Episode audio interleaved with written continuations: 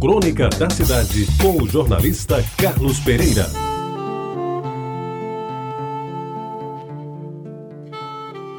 Amigos ouvintes da Rádio Tabajara, Oswaldo Gerson Santos, Rubinho, Ávila e Juvenal, Paraguaio, Geninho, Pirilo, Otávio e Braguinha. Essa, meus amigos, era a escalação do time do Botafogo de Futebol e Regatas do Rio de Janeiro no ano de 1948. Eu tinha 10 anos. Botafoguenses mais antigos como eu sabem de cor e salteada essa formação, até porque era uma equipe quase invencível. Foi campeã carioca daquele ano e só não ficou invicta porque perdeu na primeira rodada, vejam bem, para o modesto São Cristóvão, pelo score humilhante de 4 a 0. Daí em diante, só colacionou, viu Pires, vitórias sucessivas, vencendo e bem todos os clássicos, inclusive o então temido Vasco da Gama duas vezes, em General Severiano e em São Januário. Claro que meu time do coração, campeão do Rio, eu aí pelos meus 10 anos, era só alegria. Bem diferente do Botafogo de hoje, diga-se de passagem. Porque dava gosto ver o Botafogo jogar, mas como não havia ainda televisão, a gente se contentava em ouvir a transmissão das partidas pelo rádio e nas semanas seguintes ver nos cinemas da cidade os melhores lances dos jogos no canal 100 de Carlinhos Niemeyer. Lembra bem Martim Moreira Franco? Flamenguista que era responsável pelas melhores imagens do futebol, sempre exibidas antes do filme principal, a título que se chamava de complementos.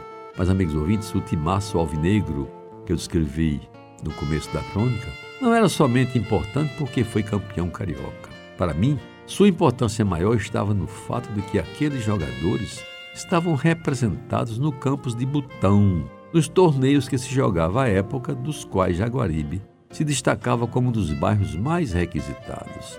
Na 1 de Maio, na Vasco da Gama, no Salão da Cruzada de Frei Albino e na 12 de outubro eram disputados campeonatos que atraíam dezenas de aficionados, muitos sem times presentes, apenas para acompanhar e torcer pelos seus clubes preferidos.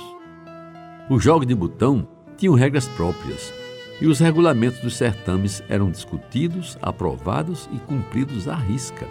Havia até uma federação de jogos de botão, depois apelidada de Celotex, nome que aliás nunca pegou.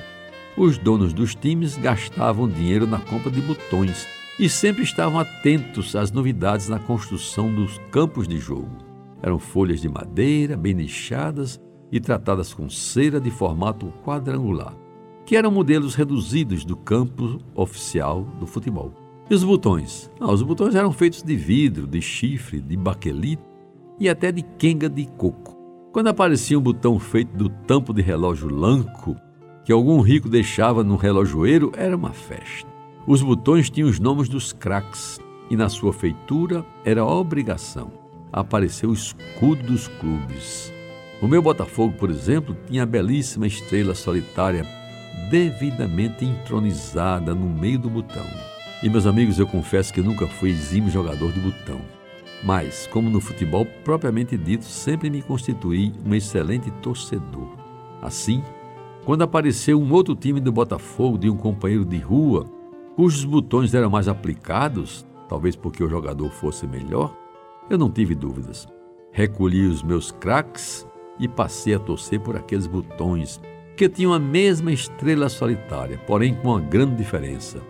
O centroavante era Heleno de Freitas, considerado um dos melhores jogadores daquele tempo, cujo mérito era marcar muitos gols e assim fazer com que o time ganhasse muito mais vezes. E agora, tanto tempo depois, quando eu lembro os saudosos campeonatos na casa de Agildo, em Jaguaribe. Só me resta recordar a escalação do meu Botafogo campeão de 1948 e resumir tudo isso nos versos da famosa e conhecidíssima canção de Ataúfo Alves. Era jogo de botão pelas calçadas, eu era feliz e nem sabia. Você ouviu Crônica da Cidade com o jornalista Carlos Pereira.